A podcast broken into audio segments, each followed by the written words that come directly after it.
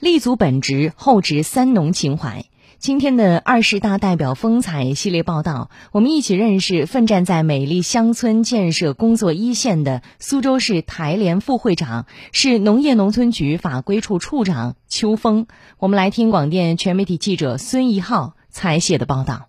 美丽庭院，美丽菜园，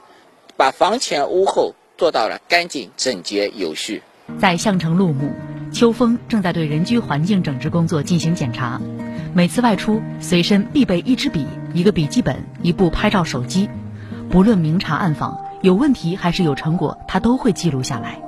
我这些年一直在做美丽乡村，老百姓希望自己的家门口不要乱堆乱放、乱搭乱卷、乱涂乱画、乱种乱养，这就是我们要把工作做到实处。二零零六年。秋风考入市农村经营管理指导站，随后进入市农业农村局工作。作为美丽乡村建设工作的设计者之一，近年来，秋风走遍了全市七十九个涉农乡镇，看到农村人居环境存在的脏乱落后情况后，他与同事们共同修订了《美丽乡村评价办法和标准》，认定工作细节、建设指南等内容，助推乡村道路硬化、雨污分流等一系列治理工作的开展。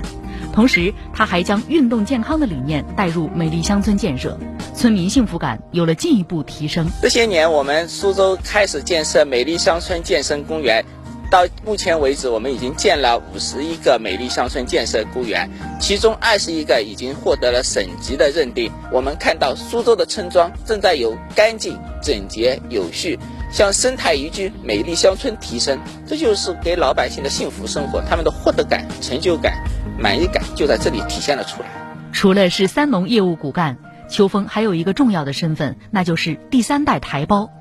从参与台胞青年日活动，再到组织两岸青年助力乡村振兴、携手迈进现代化主题活动，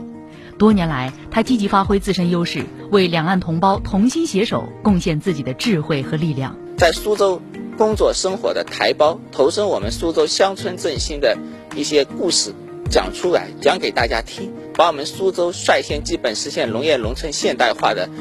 指标体系，我们苏州对于重要农业文化遗产的一些保护的经验，一起跟大家分享。十年来，苏州持续推进美丽乡村建设，累计建成三千五百九十二个市级特色康居乡村和七十个特色康居示范区，而秋风也继续坚守在三农工作一线，贡献着自己的力量。党的二十大即将召开。秋风仍将用他青春的激情、质朴的梦想和不懈的奋斗，擦亮乡村颜值，为乡村振兴绘出最美底色。这次能够当选二十大代表，我倍感光荣，倍感振奋，备受鼓舞。首先，我要讲好我们江苏的故事、苏州的故事；其次，要讲好我们台胞的故事，同时要讲好我们三农的故事；最后，还要讲好我们青年的故事，力争在乡村振兴的大舞台中找到自己的小角色。